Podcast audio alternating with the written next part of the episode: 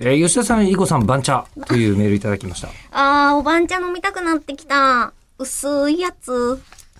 やっぱりさ何、であすかの、年々、はい年齢感じるようにちょっとなってきて ね。どういうことですかいやーそこんとこ詳しくやっぱりこう、10代のアイドルと仕事してて、それは言われない。比べるところが卑怯。いや、比べるところは卑怯って言私われだてっも、てなかったけど、10代のアイドルの時にはおばんちゃなんて言わなかったで すよ。そうでしょんだから同じことしてきてるんですよ、 今。だから、そっか。そうだよ。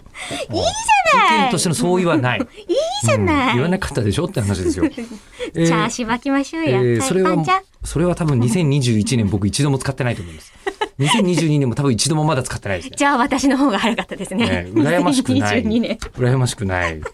ラジオネーム、はやとさんからいただきました。ありがとうございます。 2022年3月18日分まで、ポッドキャストに上がっている分、1205話、合わせて66時間26分49秒を2週間で追いついたので筆を取らせていただきました。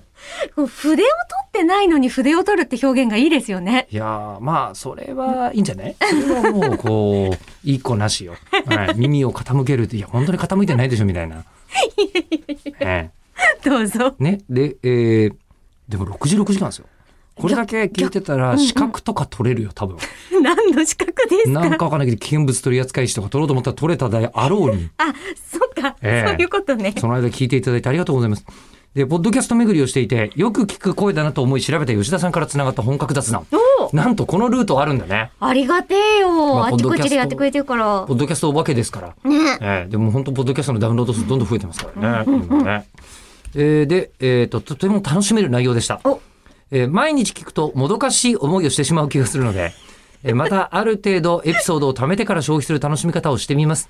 これからも末永く配信していただけることを願います。そして、えープレミアムリスナーにも登録させていただきますので、お会いできるのを楽しみにしておりますという、次までの間にこれをき耳にされているのかどうかわかんない微妙な、えーと、ははややととささん。ん。はやとさん。はやとさん。あ、お問い合わせありました時差があるかなああ、うんぽうんういん。あの方方かああね。